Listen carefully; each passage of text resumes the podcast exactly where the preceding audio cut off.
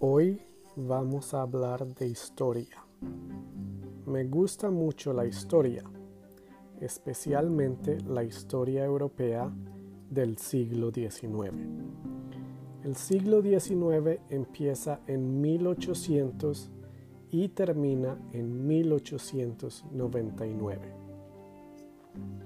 Some words I'll use include tropas, which means troops, heridos, which means wounded, and poder, which means power. I hope you are as excited as I am. La batalla de Waterloo fue el domingo 18 de junio de 1815. Waterloo queda en Bélgica, a unos 20 kilómetros al sur de Bruselas. Sin embargo, en esa época, Waterloo hacía parte del Reino Unido de los Países Bajos.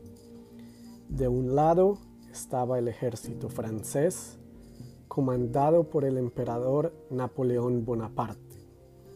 Napoleón tenía aproximadamente 74 mil soldados. El hermano de Napoleón, Jérôme, también participó en la batalla. Las tropas francesas se enfrentaron al ejército prusiano, pero también a las tropas británicas, neerlandesas y alemanas.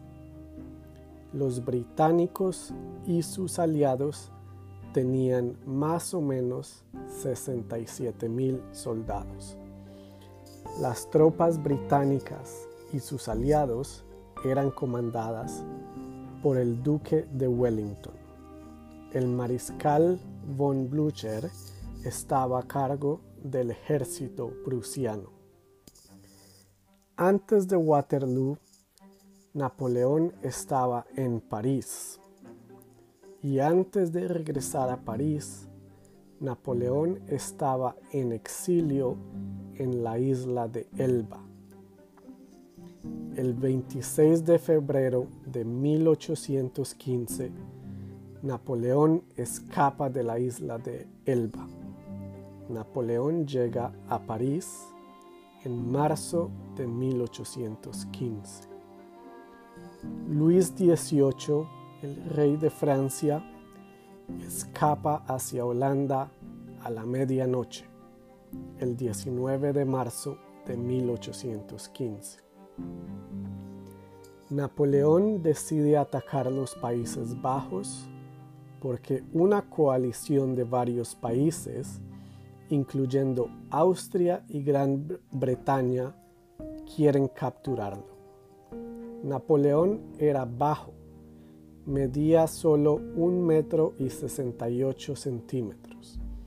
Sin embargo, Napoleón era muy inteligente. Algunos historiadores dicen que era un genio militar. Sin embargo, Napoleón perdió la batalla de Waterloo. Algunos dicen que Napoleón estaba enfermo ese día y por eso perdió una batalla tan importante. No tenemos pruebas de su enfermedad. La batalla duró menos de 12 horas, pero muchos soldados murieron o resultaron heridos.